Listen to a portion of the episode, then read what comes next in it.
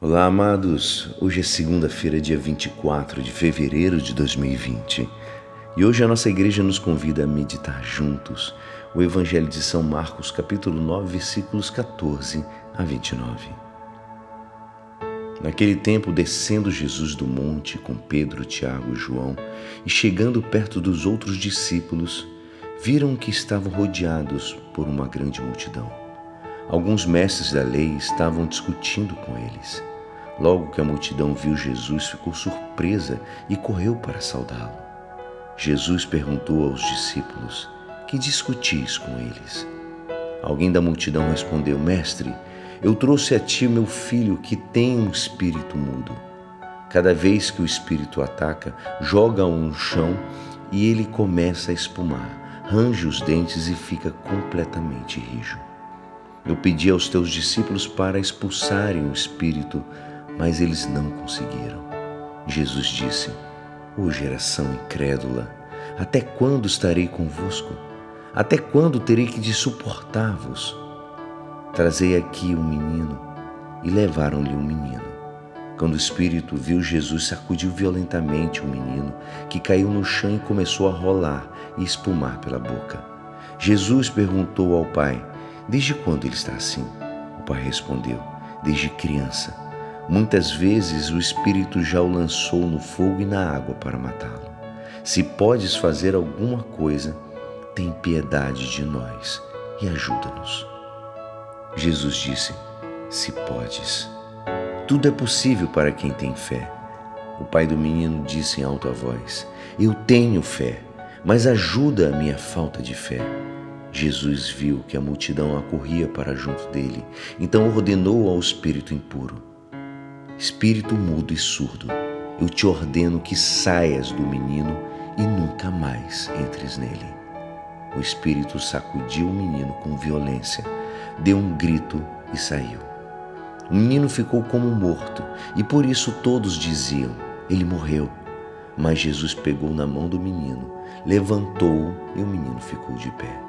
Depois que Jesus entrou na casa, os discípulos lhe perguntaram a sós: por que nós não conseguimos expulsar o espírito? Jesus respondeu: Esta espécie de demônios não pode ser expulsa de modo algum, a não ser pela oração.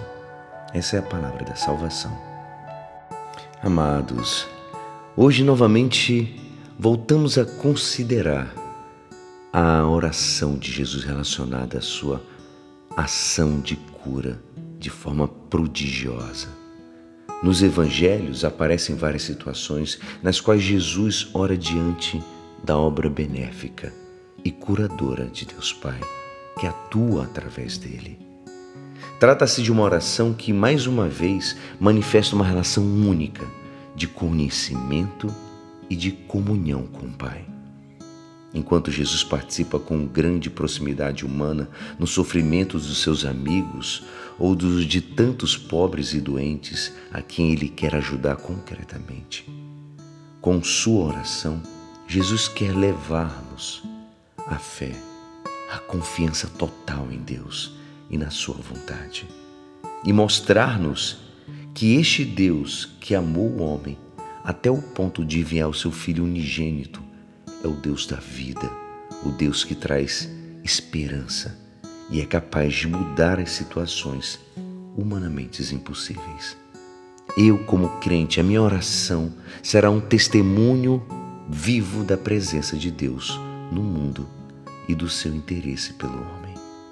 Amados, hoje analisando esse Evangelho, nos mostra claramente que tudo é possível ao que crê. Aliás, analisando a narração da maioria dos milagres operados por Jesus, a frase decisiva, a tua fé te salvou. Amados, precisamos parar um pouco para averiguar a estrutura da nossa fé, reconhecendo que somos fracos e limitados. Não tenhamos medo de nos aproximar do Senhor. Ele nos cura e aumenta a nossa fé. Como anda a tua fé?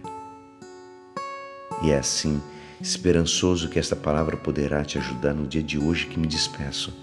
Meu nome é Alisson Castro e até amanhã uma ótima semana. Amém.